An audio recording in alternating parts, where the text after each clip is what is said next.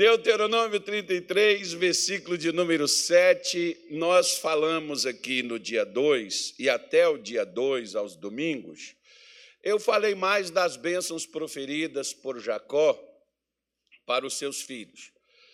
Vou, posso dar uma mesclada ou vou pegar na maior parte agora para você poder entender o seguinte. Talvez eu vou falar somente sobre as bênçãos proferidas por Moisés para essas tribos, que eram os descendentes já dos filhos de Jacó. Mais ou menos da seguinte forma: quando você encontra, quando você passa, ou quando uma pessoa de Deus passa no seu caminho, o que essa pessoa de Deus, ela tem a capacidade de mudar o seu rumo, de mudar a sua história.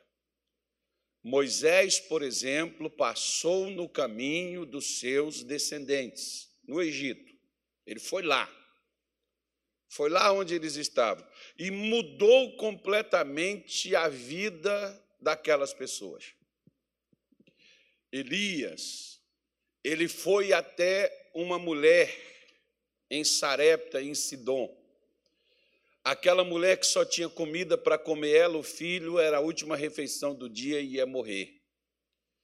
A vida daquela mulher, você sabe que ela mudou de uma hora para outra. Jesus estava lá, veio uma mulher que estava desenganada já há 12 anos, perdeu tudo, não tinha como nem se tratar tinha tudo na vida para morrer do jeito que estava, mas o dia que aquela mulher cruzou o caminho de Jesus, a vida dela mudou completamente. É disso que eu estou falando com você. Então, quando você, por exemplo, né, alguém de Deus entra no teu caminho, você está lá, quantas pessoas estavam um dia em casa tentando tirar a própria vida, desesperado, aflito, angustiado, ligou a televisão para ver o que estava passando, encontrou lá o missionário, encontrou lá um pastor, encontrou alguém lá falando de Deus, e aquilo dali abriu a sua vida, aquilo ali te transformou, te mudou completamente. Um dia, por exemplo, é, eu já tive várias vezes pessoas que chegaram na igreja e disseram assim: Eu estava saindo até sem rumo. Um tempo atrás veio uma, veio uma, uma senhora aqui assim. E ela disse que veio subindo a avenida, a, a, avenida aqui, né, lá de baixo do comércio, veio subindo e quando chegou aqui, alguma coisa falou para ela: entra aqui. E ela entrou. E quando ela entrou, ela disse assim: toda igreja que eu fui, ninguém nunca recebeu como eu fui recebida aqui. Ninguém nunca deu moral, isso ela falando. Ela falou aqui, no dia que ela falou isso aqui, as pessoas estavam aqui e ouviram. Não estou falando isso aqui porque a nossa igreja é melhor do que as outras. Eu estou contando a história dela. Não, estou mostrando como muitas vezes pessoas que chegaram na igreja dessa maneira, que um amigo trouxe, que um familiar chamou, que uma pessoa convidou para estar, e quando essa pessoa chega ali, a vida da pessoa muda completamente. Quantas pessoas já disseram para mim, pastor, desde que o senhor chegou na, igreja, na nossa igreja aqui, a minha vida mudou completamente. Ou seja, quando você cruza o caminho de uma pessoa que anda com Deus, por isso, quando alguém cruzar o seu caminho, a vida daquela pessoa não vai ser mais a mesma. Porque o que, que você vai fazer? Você vai orientar, você vai ensinar, você vai orar, você vai interceder, você vai levar aquela pessoa para um outro nível da vida dela. Aquilo tudo muda, meu irmão. Por isso que quando você tem um encontro, você conhece uma pessoa de Deus que muda o seu nível, meu filho, procura extrair o máximo que você puder e ter o máximo que você puder, porque um dia Moisés foi tirado deles. Mas o que Moisés deu a eles permaneceu com eles. Aproveite quando Deus te der um pastor, e uma pessoa para te ensinar, para você aprender o máximo que você puder, que vai chegar uma hora que Deus vai tirar. Você vê, Deus tirou Moisés, Deus tirou Elias, Deus tirou Eliseu, Deus tirou Jesus, Deus tira qualquer um. Já teve pastor aqui que você chegou aqui com na, o pé na cova e Deus usou, aquele pastor não está mais aqui. Da mesma forma, Deus, Deus tirou, levou para outro canto, foi para colocar no caminho de outras pessoas, para levantar outros, para mudar a história de outros, mas aquilo que você recebeu está contigo. Às vezes tem pessoas que elas dizem assim: ai, pastor, que saudade daquele tempo que o senhor estava aqui. Cara, o tempo que eu tive lá foi para ensinar você a viver aquilo. Por que você não vive o que você aprendeu comigo, já que foi tão bom e você sente saudade? As coisas, por exemplo, que eu aprendi quando eu cheguei na nossa igreja em 1992, eu e a dona Mônica, a dona Mônica precisando fazer uma cirurgia de, de risco, ela não sabia, eu querendo ajudar ela, ela achando que eu queria que ela morresse. Você quer que eu morra? Contar a história, não. Não, depois em casa, hoje não tem almoço pronto ainda, não. Tem que garantir o almoço de hoje, né? Aí. Chegamos lá, fui lá com o pastor Luiz Fernando, e o pastor recebeu a gente, o pastor pregava para ela, orientava, falava, orava. E o que, que aconteceu? Ela não precisou fazer aquela cirurgia. Ela adquiriu uma fé que levou ela à cura daquilo ali que ela tinha. Ou seja, quando você aprende e crê no que é dito a você acerca da sua vida, a seu respeito, meu irmão, só tem um jeito para a tua vida: é ser abençoado com aquilo que foi proposto a você. Por isso, preste atenção, procure, leia as Escrituras Sagradas com carinho, com cuidado. Quando você vier na igreja, é, às vezes não confie nem na sua mente, anote. Eu nunca fui, quer ver? Vem aqui, senhora, por favor. Traga, traga suas coisas aí. Tra Cadê seu, seu, seu negócio aí? Isso. Isso aqui que eu quero mostrar para você. Traga aqui. Desde que nós fomos para a igreja, se você quiser, ela tem, ó, todas as anotações. Aqui são minhas pregações. Todas. Ó, Mato Grosso, 2 do 11, 2023. Está aqui. Olha, pega as de Belém, pega as de, de, de. Tem umas que nós perdemos porque quando a gente muda, às vezes as nossas coisas vão em, em, em é, transportadora. E foi muito roubado. Roubaram várias caixas nossas e algumas coisas dessas a gente acabou perdendo. Fotografia, documentos, coisas assim relacionadas ao, ao, ministério, coisas que a gente, às vezes, você paga e as pessoas acabam roubando a gente. Mas, vida que segue, ó, 28 de 10 de 2023, Mato Grosso, está tudo aqui. Ó. Todas as mensagens que ela ouve aqui, ou que a gente vai comissionar, ela anota. Isso é hábito nosso. Desde 1992, quando nós começamos a ir para a igreja. Não confie na sua mente. Ela pode te trair. Anote. A gente anotava e quando a gente chegava em casa, o que, que a gente fazia? Às vezes a gente ia almoçar, estava na hora do almoço, o culto era um pouquinho mais tarde do que o nosso aqui. A gente voltava, a gente não ia assistir televisão a gente sentava na mesa, comia, a gente pegava a pregação do pastor, pegava um dicionário, pegava a Bíblia e a gente ia procurar mais coisas. Sabe para quê? Para alimentar a nossa fé. Irmão, agora eu sou crente, meu filho. Eu preciso conhecer onde eu estou colocando meu pé. Por que, eu estou te falando isso? Porque eu tive um colega meu que disse assim: Carlos, eu fui em igrejas evangélicas, eu fui na religião X, Natal, Natal, Natal, mas nessa que eu gostei, eu falei assim: Queres que eu te diga por que, que você gostou? Porque lá você estudou a religião, não foi? Ele falou: Foi sim. Pois é. Por que, que você não ficou no evangelho? Porque você não quis estudar para você poder descobrir. O doutor Augusto Cury, que era um psiquiatra ateu, começou a ler os evangelhos para ter o que falar de Jesus. Sabe o que aconteceu com ele? Converteu. Porque se você estudar, irmão, se você ler, se você investigar, e Deus não fica contrariado nenhum de você investigar ele, pode investigar. Pode ir, pode ver. Tira suas próprias conclusões. Não foi o que Felipe falou para Natanael? Quando ele perguntou assim: de onde é esse camarada aí que você quer que eu vou com ele? Ah, ele é da Galiléia. Ele disse assim: vem alguma coisa que preste de lá? Lá não tinha. A Galiléia era a Galiléia das nações, era onde estava toda a mistura de povos de todos os lugares. O que, é que Filipe está falando assim? Como é que vem uma coisa boa de um lugar onde tem tanta mistura? Aí sabe o que, que Filipe falou com ele? Venha e vê. Tira suas próprias conclusões.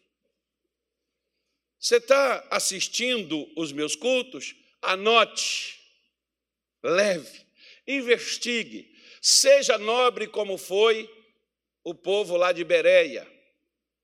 Que o que, que eles faziam? Eles investigavam para ver se o que Paulo dizia era aquilo que realmente estava escrito. Então escreva, Chega na sua casa, vai ver filme, não, irmão. Dá um dia, dá um tempo, dá umas horas com a sua família, mas dá um tempo para Deus. Vai ver um pouco a mais do que você viu, porque a maioria das pessoas elas veem e elas esquecem. Aproveita aquelas horas que você está assim, olha, parado. Faça. Se eu estou em casa parado, ontem, por exemplo, eu estava lá em casa, minha mulher dormiu um pouco mais cedo, estava cansada. Eu fui escrever mensagens, eu fui pegar umas coisas que eu já tinha e fui escrever. Está tá escrito, está guardado aqui. O dia que eu precisar, eu uso. Se eu não precisar, mas são coisas que eu estava alimentando, que Deus me deu, que Deus estava me dando compreensão, entendimento. Eu vou escrevendo. Para quê? Para mim não esquecer. O que tens ouvido, que, que, foi, que, que foi que Paulo falou com Timóteo? Timóteo, o que você ouviu, confia a homens fiéis. Timóteo, o que você aprendeu, guarda com você. Porque fazendo isto, salvarás tanto a ti quanto aos que te ouvem. Timóteo, se aprendeu, aprendi, Paulo guarda, faz o que você ouviu, porque se você fizer, você vai ser salvo, e quem te ouvir será salvo também. Oi, vocês estão aí? Estou xingando ninguém, não, irmão, só estou instruindo. Então vamos embora lá. Vamos pegar aqui as bênçãos de Moisés. Que Moisés disse assim: olha, 33, versículo de número 7, foi o que eu falei, não foi? E isto é o que disse de Judá: Ouve, ó Senhor, a voz de Judá, e introduze-o no seu povo. As suas mãos lhe bastem, e tu lhe sejas em ajuda contra os seus inimigos. Uau, como diz os americanos. Fala assim: Uau! Esse é para dar uma admirada. Caramba! Poxa vida, deixa eu ler, deixa eu ler para você numa outra anotação que eu fiz aqui. Ó. E disse a respeito de Judá: Ouve, ó Senhor, o clamor de Judá, traze-o ao seu povo, que as suas próprias mãos sejam suficientes e que haja auxílio contra os seus adversários. Vamos dar uma parada aqui? Veja bem, quatro coisas Moisés pediu a Deus em favor dos descendentes de Judá. Quatro coisas necessárias para eles. Por quê? Porque às vezes tem pessoas que elas nem oram. Sabe por quê? Porque já oraram e não alcançaram resposta. Ela disse assim: Deus não me ouve, eu nem falo mais. E tem pessoas que elas falam, mas elas não acreditam que Deus as atende, por isso que corre para pastor para pedir oração quando tem necessidade. Se Deus escuta o seu pastor, por que, que ele não te escuta? É, é, eu, eu, quando vi, por exemplo, que Deus ouviu o meu pastor, eu falei assim: eu preciso saber o que, que ele faz e fazer como ele faz, porque Deus também vai me ouvir. Se Deus ouve ele quando ele ora pelo doente, quando ele liberta o endemoniado, o cativo, se Deus ajuda ele a trazer palavras tão sábias que eu olhava para ele, o primeiro dia que eu olhei para ele, eu falei assim: caramba, será que não tinha homem lá para mandar? Mandaram um moleque para cá. E quando aquele moleque abriu a boca, o moleque é meu visto, né? Abriu a boca e começou a falar, eu entendi que o burro era eu. Falei, gente, como é que pode? Eu sou mais velho do que ele. E esse menino sabe tanta coisa que eu não sei. Então eu comecei a chegar nele no final dos cultos e começar a fazer para ele perguntas e não pedidos. Diz, por exemplo, um escritor, esqueci o nome dele, tem até um livro ali na minha. Até a, a dona Ana me deu esse livro, eu havia emprestado para. Eu empresto livro para os outros, irmão, e eu não sei para quem foi mais. Até, até dinheiro, por exemplo, quando eu empresto, eu esqueço também o que eu emprestei. Se a pessoa não me pagar, eu não vou lembrar que eu emprestei também. Mas eu sempre fui assim, não foi, não foi o Covid, não, viu? Aí, o que, que ocorre? Eu empresto o livro, mas não sei se a pessoa me devolveu, se não devolveu. E esse livro eu tinha ele.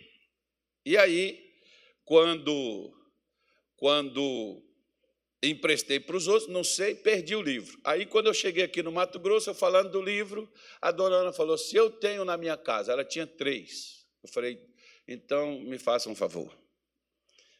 Ou a senhora me vende, ou a senhora me abençoe com um. Ela, assim, de uma generosidade, preferiu me abençoar do que me vender e me abençoou com o livro, e nesse livro o escritor diz o seguinte: se você está doente, não chegue na igreja pedindo oração para ser curado. Pergunte ao seu pastor o que fazer para ser curado. Você lembra que Paulo, quando caiu ao chão e já levantou cego, e na hora que a voz disse assim: Saulo, Saulo, por que me persegues? Ele disse: Eu sou Jesus, a quem tu persegue. Paulo estava perseguindo Jesus? Diretamente não, mas indiretamente ele estava perseguindo os crentes. Quando você persegue uma pessoa que é de Deus, irmão, se preocupe não, porque é Deus que vai lhe responder. E se alguém está te perseguindo, meu filho, e principalmente foi injustamente, pode ficar tranquilo, deixa que Deus tome as medidas. Não tentar se, se defender, nem chore, nem lamente também não. Aí, o que que Deus disse, o que que Paulo perguntou para Deus? Senhor, o que queres que eu faça? Ele não disse assim, Senhor, me cura, Senhor, me levanta. Ele lá caído, deitado, lá no chão, ele ora perguntando o que, que Deus queria que ele fizesse. Porque todo judeu sabe que quando dá BO, não é Deus, eram eles. Os crentes não. Os crentes pensam que Deus não ama, que Deus não quer abençoar, que Deus está chateado, que aí tem que dar um dinheiro para ele, dar umas, umas coisas para a igreja, para ele ficar feliz com o crente, pegar e investir e dar para aquilo que o crente está precisando. Aí ele acha que tem que fazer um voto, aí ele acha que tem que trazer uma oferta, dar uma casa, dar uma coisa para Deus, para Deus ficar bom com ele. Quando a gente entende que o problema não é Deus e o problema somos nós, nós entendemos que quem tem que mudar não é Deus, quem tem que mudar somos nós. E quando nós mudamos, Deus opera. Por isso, creio eu que deveria haver um desânimo em relação aos descendentes de Judá, pelo que Moisés chega e pede a eles a Deus, por eles a Deus. Né? Senhor, ouve a oração dele. Lembra que eu já falei com você que às vezes você pode estar andando e você pode estar em pé por causa de alguém que está diante de Deus por, por sua causa?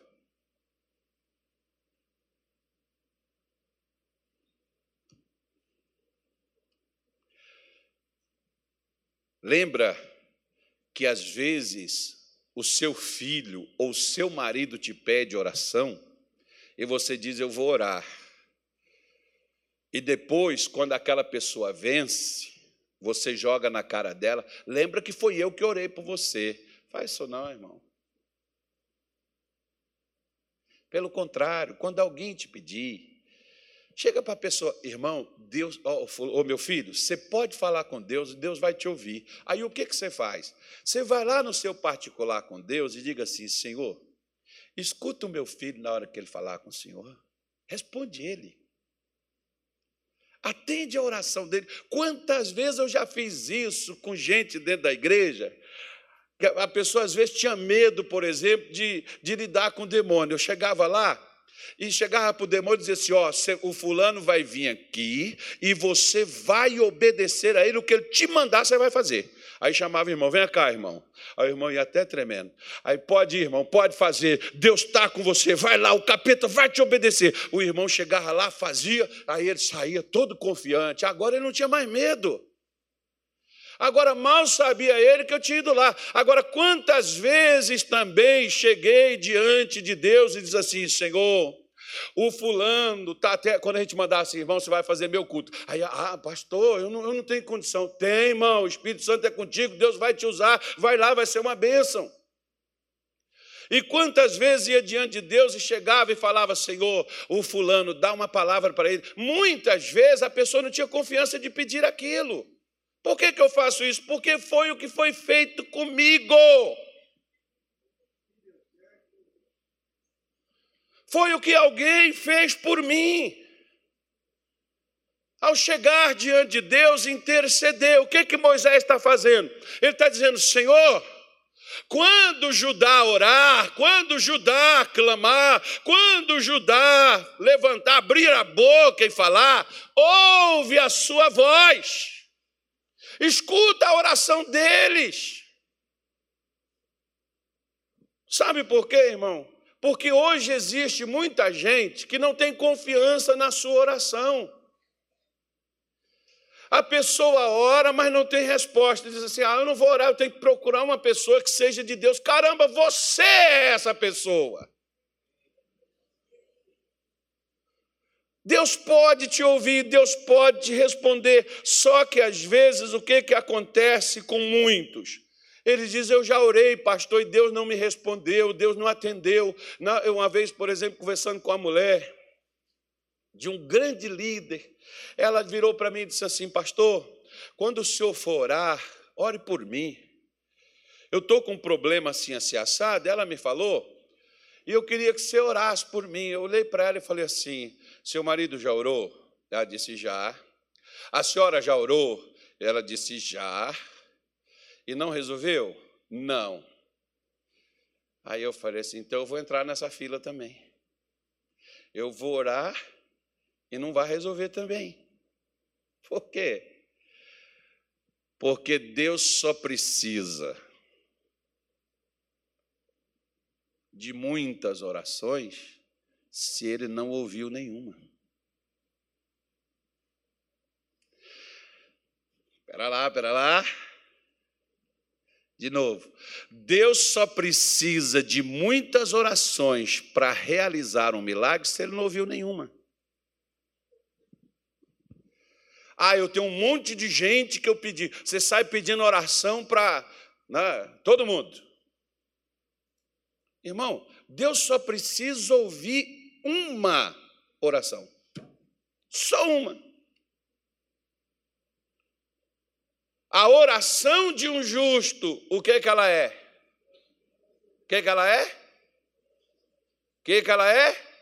Poderosa nos seus efeitos. Só um. Não precisa ser cinco, não precisa ser sete.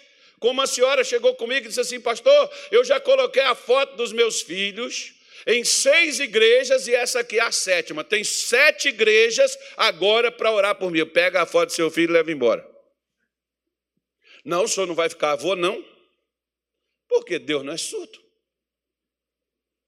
E ela sentou lá comigo, ouviu, e quando ela ouviu o que eu falei, foi a oração dela em casa, no quarto dela, como Jesus disse: entra no teu quarto, fecha a tua porta, fala com teu pai que está em secreto.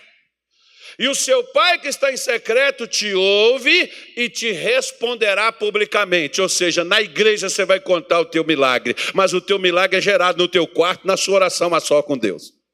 Você consegue fazer isso?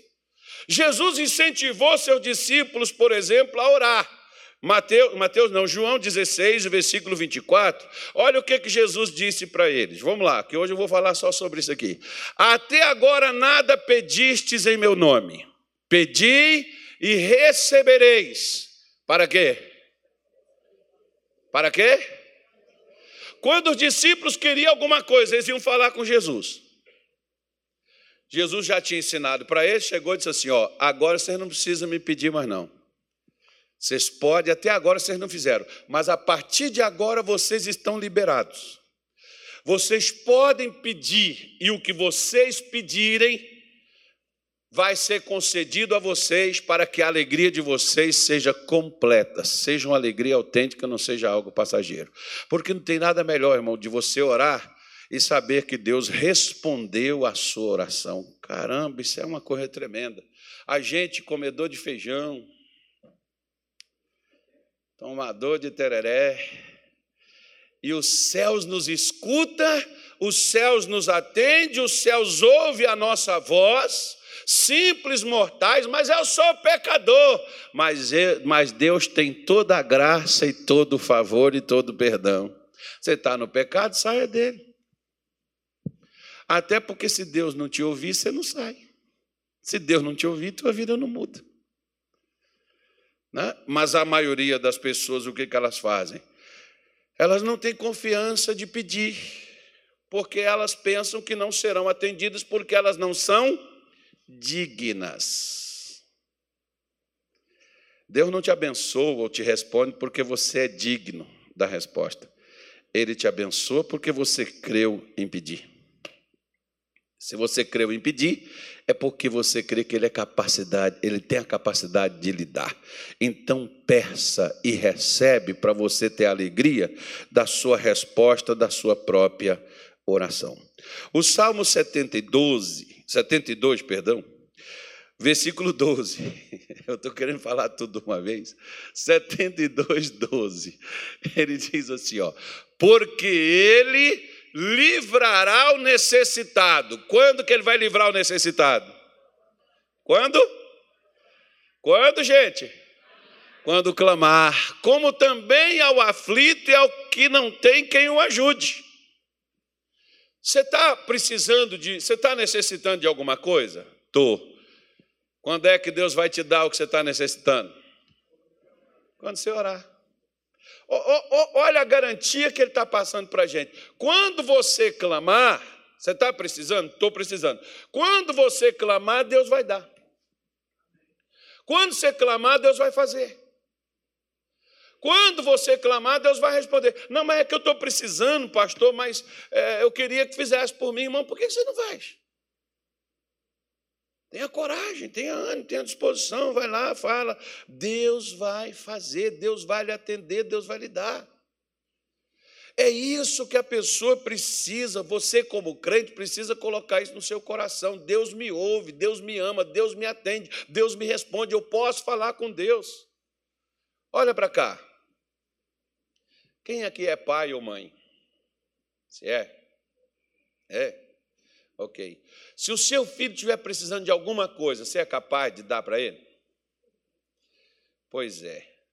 A Bíblia diz: se nós somos maus e sabemos dar boas coisas aos nossos filhos, quanto mais o Pai Celestial dará boas coisas àqueles que lhes pedirem. Se você é legal para os seus filhos, como é que Deus vai ser ruim para você, irmão? Tire sua ideia. Tire de sua cabeça, tenha confiança, pede. Porque o que você não pede, Deus não vai lhe dar. A única pessoa que Deus não responde é aquela que não clama. Ah, mas eu já orei uma vez, ore três, eu já orei três, ore quatro, eu já orei quatro, ore oito, eu já orei oito, ore doze, eu já orei doze, ore vinte e quatro, eu já orei vinte e quatro, ore cinquenta, mas ele está dizendo que ele responde. Clama até ele atender. Não foi o que Jesus ensinou em Lucas 18 sobre a necessidade de orar sem desfalecer? Não era a mulher que estava lá na porta do juiz, seu juiz, me faça justiça. Amanhã. Amanhã estava lá, seu juiz, igual ontem eu vim aqui, só falou para vir hoje. Volta amanhã. Aí amanhã estava ela lá de novo, ó, vim ontem, só falou para vir hoje. Tudo bem, amanhã de novo. Amanhã estava ela lá outra vez. Amanhã estava ela lá de novo. Até que sua causa foi não fará o Senhor justiça aos seus escolhidos que clamam a Ele de dia e de noite? Ou quando ele vier, ele achará fé na terra. Você sabe que Jesus ligou a questão de fé à oração, irmão. Se você não ora, é porque você não acredita que Deus lhe atende. Agora, se você ora, pode esperar a resposta, porque Deus não vai negar. Ele atenderá o aflito quando ele clamar. O que está te afligindo? Sua, sua situação financeira, sua saúde, sua família, seu casamento, seu filho. O que está que que tá afligindo você? O que está deixando você inquieto? Vai falar com Deus. Vai orar. Deixa, às vezes, até seus seu, seu, seu descanso de lado, vai fazer uma oração. Deixa algumas coisas, pare, ore. Fale com Deus, ainda que seja no seu coração. Conversa com Ele. Deus quer lhe atender. Tiago capítulo 4, versículo 2. Vamos ver o que, que ele diz. Eu vou tentar falar pelo menos duas coisas aqui. Duas coisas que Moisés pediu para ajudar. Nós temos o dia todo para falar, mas tem muita coisa. Ele disse assim: olha, Tiago 4, versículo 2: Cobiçais e nada tendes, sois invejosos e cobiçosos e não podeis alcançar, combateis e guerreais. E nada tendes, nada tendes, por que não? Porque não pedis. Poxa, ô oh, pastor, eu vejo lá até meus colegas de trabalho, até meus irmãos em casa, eles têm tudo, eu não tenho nada. Isso já é inveja. ah, eu queria tanto ter isso, sabe, pastor? Cobiça. e não tem. Quer ter e não tem. Por que, que não tem? Ah, porque eu ganho pouco porque eu sou pobre, minha família é pobre, eu nunca vou ter isso. Você não tem porque você não pede. Pede, Deus dará. Deus quer te dar. Não precisa você ficar cobiçando o que é dos outros, não precisa você ficar vendo os outros passarem na sua frente. Deus quer te colocar lá no topo. Pede para Ele. Você saber que tudo vem dele. Tem gente que quer e não tem, não tem porque não pede. Olha o que, que Tiago está falando. Vocês cobiçam e não tem nada. Vocês têm inveja e são cobiçosos e não alcançam. E por que, que vocês não alcançam? Vocês combatem, vocês lutam, pastor, eu levanto de madrugada, durmo tarde, eu, a minha vida eu busco, sabe? Eu trabalho, eu faço de tudo, eu corro atrás, eu não sou parado, mas eu não consigo, a minha vida é sempre batalha, mas eu não tenho resultado. Por quê? Você tem o trabalho, mas não tem a oração. Você trabalha o lado natural, você trabalha o lado físico. Você vê, por exemplo, basta a gente ver até pela nossa jornada de trabalho. Geralmente, às vezes, a maior parte das pessoas trabalham oito horas por dia. Algumas trabalham seis, outras trabalham doze, outras trabalham dezesseis, mas a maior parte é oito horas, você está lá no teu trabalho. O material para adquirir recursos. E quantas vezes você ora, quanto tempo você ora por dia para administrar os recursos que vêm na tua mão? Às vezes ele não tem cinco minutos de oração diária. Tem gente que só ora com o pastor na igreja quando o pastor diz assim: repete comigo. A gente não vai longe com essa vida, irmão. Dedica. Se você vê, por exemplo, Jesus começava o dia dele, em Marcos capítulo, 5, capítulo 1, versículo 35, diz que Jesus, antes do sol sair, ele estava num lugar deserto e orava. Lucas 22 diz que, como era o seu costume, todos os dias após a ceia, antes dele ir dormir, ele ia para o jardim das oliveiras e ali orava. Era o seu costume. Ou seja, Jesus orava sozinho de manhã, ele começava o seu dia com Deus e terminava o seu dia na sua oração com Deus, fora as orações que no decorrer do dia. Quantas vezes nós vemos ele mandar os discípulos através para o outro lado e ele fica lá no monte para orar? Disseram, eu não vi, não falei, mas disseram, por exemplo, que o Paul Yang-Shu, aquele moço que tem lá, tinha lá a maior igreja, ele já está com Jesus, a maior igreja da Coreia, faz fila lá para poder entrar nos cultos. Perguntaram para ele qual era o segredo do sucesso. Ele falou assim: 70% de oração e 30% de trabalho. Ou seja, a gente ora mais do que a gente trabalha. Porque quando você ora mais, quem trabalha é Deus. Mas nós preferimos nós mesmos trabalhar. Vida que segue. Vamos continuar aqui. Por isso que Moisés estava falando. Senhor, ouça Judá ele precisa. Primeiro, primeiro livro de Samuel, capítulo 1, versículo 27. Já estou terminando. Digam graças a Deus. Fala pelo menos graças a Deus, irmão. Isso, não, co não cobra nem 100 reais para falar isso. Diz assim: olha. Primeiro livro de Samuel 1, 27. Por este menino. Hã? E o Senhor concedeu o quê? a minha petição que eu lhe tinha pedido. Olha para cá. Se você orar até o final deste ano, você vai chegar e vai falar assim, pastor, do dia, hoje é que dia? Hoje 5. Do dia 5 de novembro, quando eu ouvi, eu comecei a orar. Dia 31 de dezembro, você está aqui dizendo assim: eu orei do dia 5 até o dia 31 por isso. E aqui está, Deus concedeu o que eu pedi. Por quê? Porque Deus faz milagre, irmão. Milagre é o que eu e você não alcançamos por conta própria. De quem que a Bíblia está falando aqui? Está falando de Ana. Ana, ela orou por um menino, por um filho. Mas tem gente que prefere fazer outra coisa quando não tem filho. Tem gente que, quando não tem dinheiro, prefere pegar emprestado. Tem gente que, quando não consegue por um meio, aí diz assim: Ó oh, Deus, agora só o Senhor. Eu sempre falo, era Deus desde o princípio. Então, olha o que, que Ana diz: Por este menino eu orei, eu orava para tê-lo, para tê-lo comigo, e o Senhor me concedeu a minha oração. Deus respondeu, Deus atendeu o meu pedido. Será que Deus atendeu o pedido de Ana, mas Deus não atende o meu pedido e o seu? Se Jesus diz: Tudo que pedides ao Pai no meu nome, eu farei. Por que, que Jesus não faz? Porque ele não pede. Como o Tiago diz, você não tem porque você não pede. E quando você pede, você vai pedir para pastor. Você pode até pedir oração para pastor, irmão, mas se você tem Deus, qual é melhor? Ah.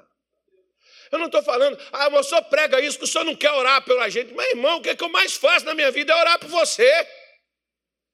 Principalmente no meu particular. Olha, tudo que eu trabalho, que eu faço, está revestido e voltado para quem? Para a igreja. Eu vim aqui pregar, eu prego para quem? Você. Eu, eu, eu, eu, nem, eu nem oro por mim. Eu estou te falando diante de Deus. Não oro. Não fico pedindo a Deus algo para mim, eu peço para as pessoas. Peço para os outros, porque tem gente que está na pior, tem gente que está sofrendo como um dia eu sofri, como alguém pediu por mim. Não é errado você pedir oração, mas também não é certo você não orar. Se você pede para os outros oração, pelo menos faça a tua. Ore. Deus quer lhe atender, Deus quer te responder, Deus quer atender o teu pedido. Se até o iFood atende pedido, irmão.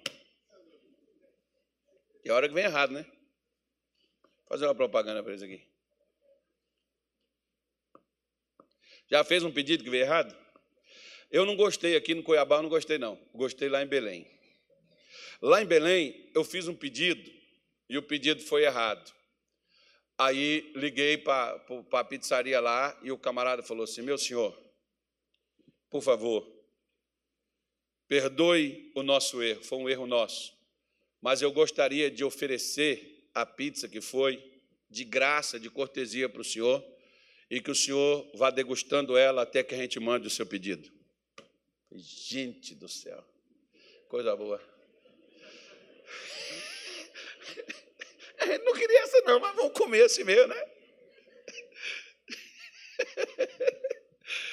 Aí aqui não, irmão. Aqui veio errado, o cara falou assim: tá bom, já estou mandando aí e deixa aí que a gente vai buscar outra. Pegou a outra e levou de volta. Por isso que eu não gostei. Não achei isso certo.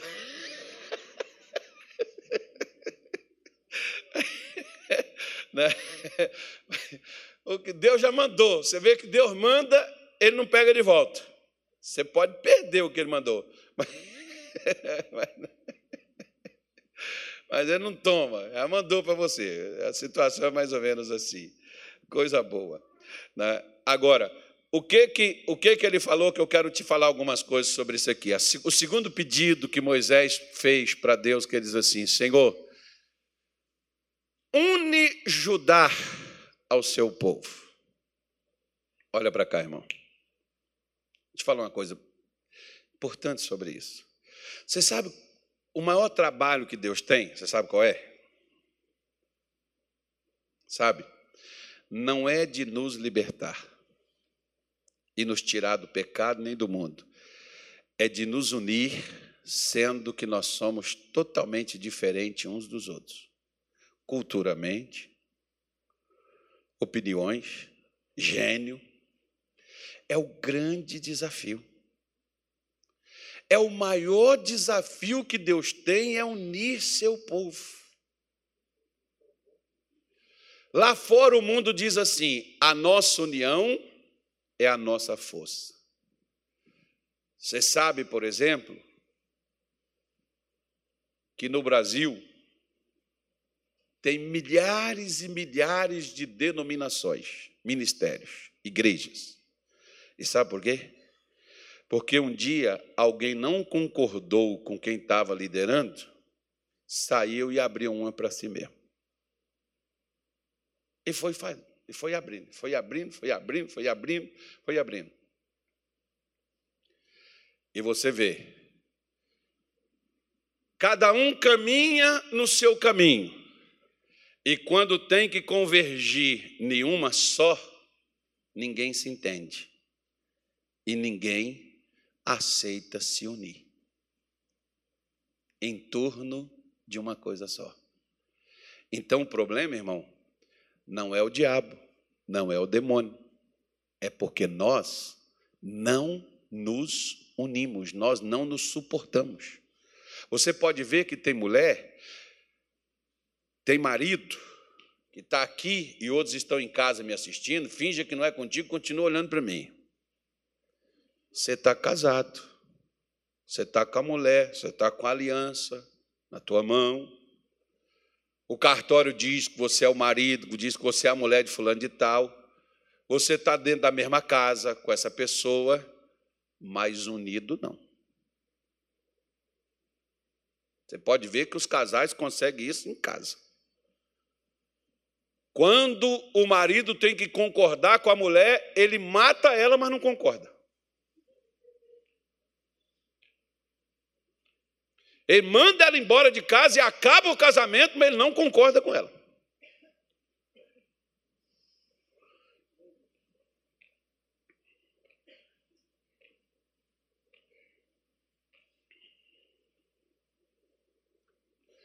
A mulher deixa o marido entrar Satanás nele, mas ela não se une com ele para fazer alguma coisa para beneficiar ele. Vice-versa. Por isso que às vezes a mulher vai trabalhar para um canto, o marido vai trabalhar para o outro. O salário é dela, o salário é dele. Nem unir as, as, as, os vencimentos para investir junto, nem isso eles fazem. Sempre é bom você entender uma coisa, irmão. Se você morrer, fica tudo para quem está vivo, se ficar alguma coisa. E segunda coisa, quando você casa, agora não é meu, agora é nosso. Lembra disso. Quando Paulo fala, por exemplo, Paulo não, Pedro, Pedro diz na sua primeira carta, capítulo 3, versículo 7, igualmente vós, maridos, coabitai com ela com entendimento por ser o vaso mais fraco, para que não sejam impedidas as vossas orações. O que, que, que Pedro estava dizendo para os maridos? Ô marido, você tem que compreender a sua mulher quando ela, ela é diferente, ela não é igual você. Você tem que, você tem que ser o cara de apagar o fogo. Ela está com a gasolina na mão. Se você riscar o fósforo, vai pegar fogo na casa, vai destruir o relacionamento. Ela é mais frágil, ela é mais emotiva, ela é mais sensível. Por isso que mulher gosta daquele negócio de romance, aquelas coisinhas. Ela gosta de ser bem tratada, ela gosta de carinho, ela gosta de beijo, ela gosta de abraço. Ela gosta de respeito. Homem não, irmão. Homem gosta de cachaça muitas vezes, falar palavrão, besteira. E de futebol, é falar de briga, é falar de luta, é falar de bola. Mulher gosta de filme de romance de amor. É, né, é, diferente, até nos filmes é diferente. Raríssima exceção. Não, pastor, eu gosto de faroeste. Pá na cara. Violento. Aí.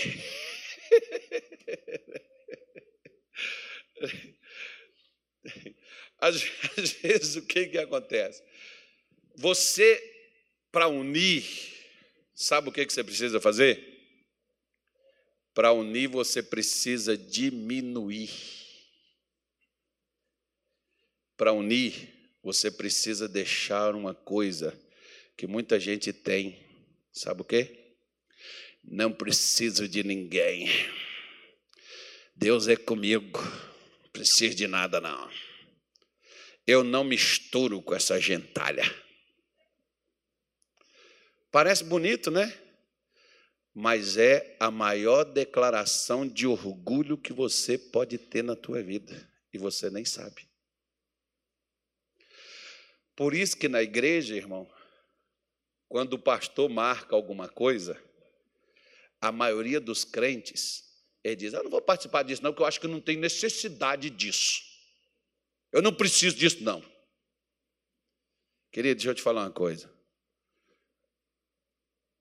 Já fui em muitas reuniões do missionário que eu não precisava do que ele ia fazer lá, eu só fui lá para estar com ele. Ele ia fazer oração de cura, eu estava curado, eu não preciso. Para aquele dali, não. Mas eu fui lá para estar com ele. É a minha igreja, minha igreja está ali. Meus irmãos estão ali. Muitas vezes, por exemplo, eu já fui com a minha mulher em lugares que eu não precisava ir, mas eu fui porque ela, ela ia. Então eu ia só para poder ficar com ela, para estar perto. Porque quando você só faz as coisas que lhe interessam, você é orgulhoso, porque você só olha para o seu umbigo e você só pensa em você. A tribo de Judá tinha esse problema, que eles caminhavam só, eles não queriam se juntar com os demais, eles não queriam se unir com os outros. Eles tinham esse problema de afastamento. Meu irmão, isso hoje a maior parte dos crentes nas igrejas também tem. Um dia eu cheguei, eu vou fazer isso aqui, não vai demorar não. Um dia o missionário marcou uma reunião no Maracanãzinho, no Rio de Janeiro. Cheguei na, na, na, na prefeitura, pedi 11, 12 ônibus, eles me deram 11. Prefeitura não, foi numa empresa de, de transporte lá. Eu fui lá, falei diretamente com o gerente e ele me deu 11 ônibus. Olha, pastor, dou, dou, dou 11 ônibus para o senhor. Eu podia ter pedido 20 para ele me dar os 12. Aí ele me deu 11 ônibus e eu estou lá. Pessoal, ó, quem vai dar aqui o seu nome, vamos fazer. Chegando, faltando uma semana, só tinha um ônibus. Eu olhei para eles e falei assim: deixa eu fazer uma pergunta para vocês. Quem aqui quer que eu continue sendo seu pastor? Ah, quer? Seu pastor vai estar lá no sábado, no Maracanãzinho, com o missionário. Você pode ter certeza que se você não estiver lá com o seu pastor, segunda-feira tem um pastor aqui que eu vou entregar a chave para ele. Porque não tem ovelha sem pastor e nem pastor sem ovelha. A ovelha ouve a voz do seu pastor e o seu pastor está te dizendo: vamos para o Maracanãzinho. Os ônibus estavam aí, era de graça para vocês poderem ir. Quem já deu nome não vai pagar mais nada. Agora cada um ainda vai, ainda vai pagar 10 reais. Que é de oferta para a igreja. Faltou ônibus, irmão, para poder levar o povo. Por quê? Ô meu filho, ou a gente se une, ou então a gente não é igreja, irmão. Quem comigo não se ajunta, se espalha, falou Jesus de Nazaré, da tribo de Judá, que é o leão. Que era a tribo que não se juntava com ninguém. Quando é dessa tribo que Jesus vem, irmão. Por que, que esses caras não juntavam com ninguém? Para Jesus não vir. Por que, que Jesus não vem, meu irmão? Porque a igreja é a maior divisão que tem a própria igreja. Quer ver uma coisa? Deixa eu te fazer uma pergunta. A Bíblia diz: orai pela paz de Jerusalém. Por quê? Porque é o lugar de mais conflito no mundo é lá. E não é conflito de judeu com judeu. Você está vendo lá o que está acontecendo. Não está falando para orar para o judeu somente, não, irmão. Está falando de orar para haver uma paz, porque ali tem uma briga, ali tem uma disputa entre famílias, entre parentes, que são os filhos de Abraão. A Bíblia manda orar. Deixa eu fazer uma pergunta. Qual igreja aqui no Brasil, mesmo depois que está lá, levantou chamando para poder fazer isso aí. E quais crentes estão fazendo isso? Pelo menos eu, ó, eu, a, a, gente, desde quando eu li isso na Bíblia, ó, na minha oração particular, se eu não faço na igreja, não conclamo na igreja para fazer, porque se a gente chama na igreja para orar por coisas assim, para as pessoas já não oram, irmão, vai orar para um negócio mais, mais complicado. Entenda uma coisa.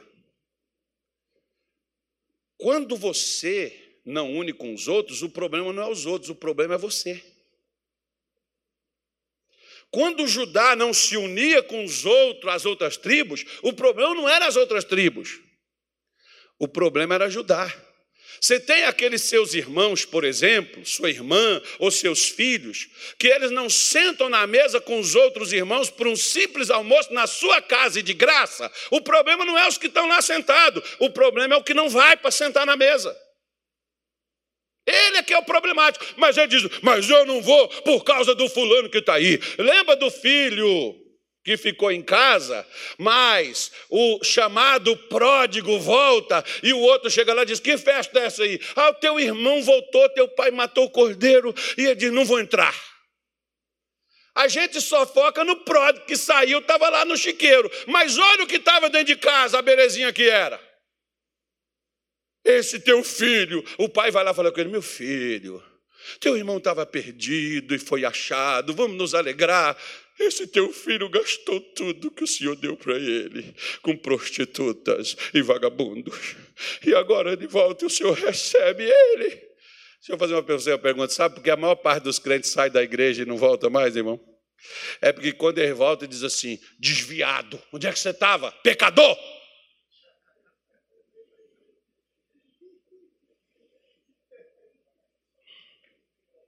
E isso quando não ficam assim, você sabe do fulano, caiu, pecou. Você sabe? Hum, falava tanto santidade. Olha lá onde é que está agora, ó.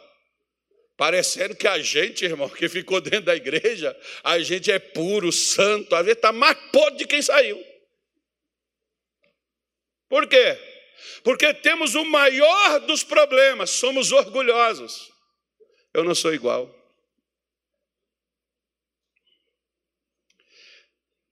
Tenha cuidado de você estar deixando de se unir. Onde estiver duas ou mais pessoas reunidas no meu nome, ali eu estarei aonde? Jesus está, irmão, onde existe união.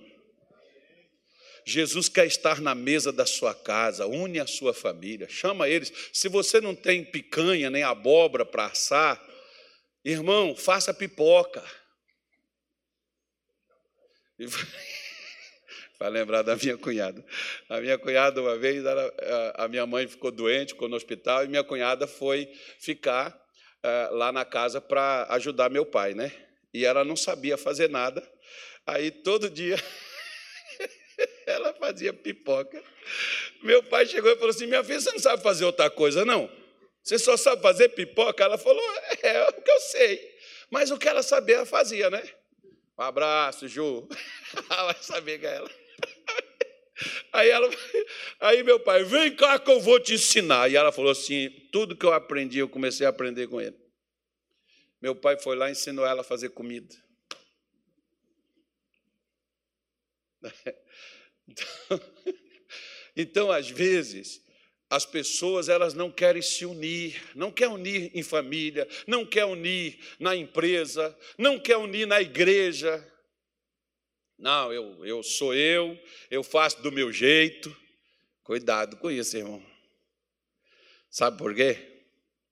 Olha o que diz o Salmo 133, para a gente poder terminar. Vou até fechar aqui, não vou falar mais nada.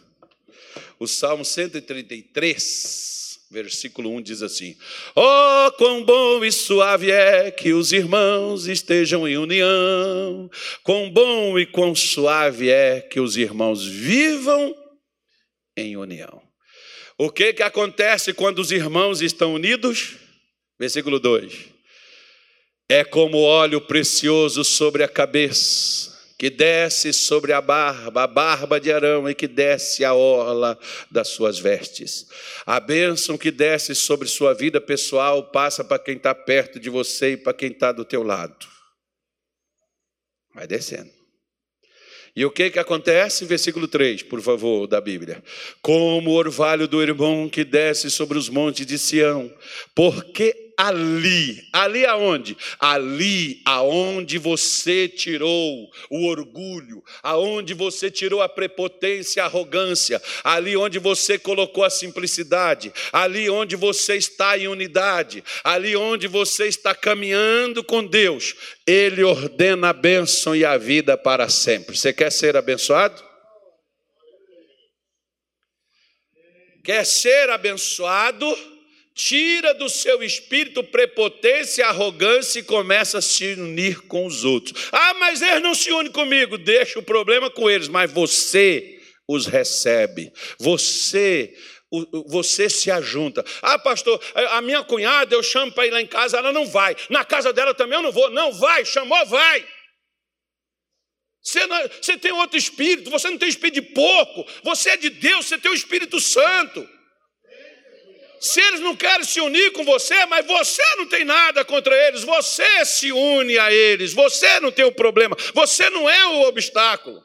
O obstáculo é eles. Meu irmão, cada um de nós seremos julgados pelo que nós fizemos, não é pelo que os outros fizeram com nós, não. Lembre-se disso.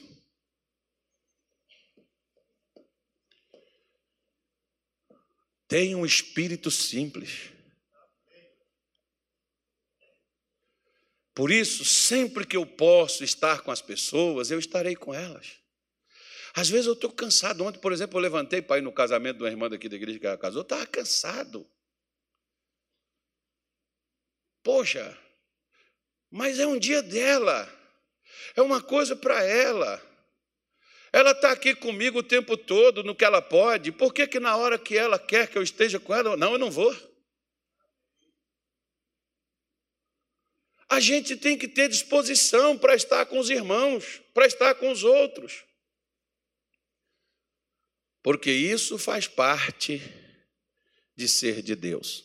Por isso que Moisés, não esquece não, ó. Deuteronômio 33, versículo 7 ouça Judá e introduze-o. Ô, ô, ô, ô, filho da Neuza, é, muda para NVI, por favor, esse versículo aí. Obrigado. Isso. Olha lá, traze-o para o seu povo. Traz ele. Ele está disperso, ele está longe.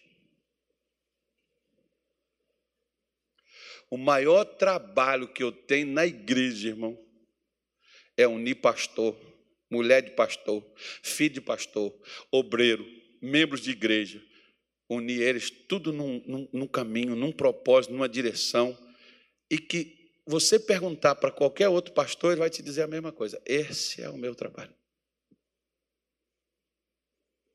Um dia, já fechei minha Bíblia, pode fechar a sua também? Posso contar você uma história? Eu tinha uma obreira que ela sempre, a gente marcava as coisas, ela sempre tinha uma desculpa para não estar. Um dia ela chegou comigo e falou assim, pastor, eu queria fazer a obra. Aí, embora. Te dá um trabalho, tal lugar, vai para lá. Ela foi. Passou uns dois meses, ela chegou comigo e falou assim: Nossa, pastor, como as pessoas são difíceis, né? A gente chama eles para. Eles não vão. Aí eu tinha um espelho, eu falei assim, irmã, levanta ali. Vira de frente ali. Quando ela virou de frente, ela olhou no espelho. Quando ela olhou no espelho, eu disse assim: Estou falando com uma pessoa igualzinha a essa aí.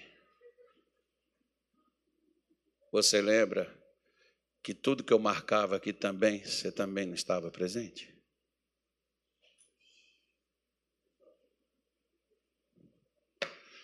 Você lembra que quando você disse eu quero isso, por que, que eu te deixei entrar? Porque eu não sou os que separam, eu sou os que procuram unir, não separar. Se toda vez que eu não concordar com você, eu te excluir e botar de lado, daqui a pouco eu não terei mais ninguém para estar comigo, nem estar do meu lado. Ah, eu não gosto desse pastor, Carlos. Gosto de Jesus, irmão. E você vai suportar os irmãos por causa de Jesus. Ah, eu não gosto da igreja. Não saia da igreja, porque você não está na igreja por causa da igreja, você está na igreja por causa de Jesus. Porque Jesus une, Jesus não separa. Quem divide é o diabo, Jesus faz é unir.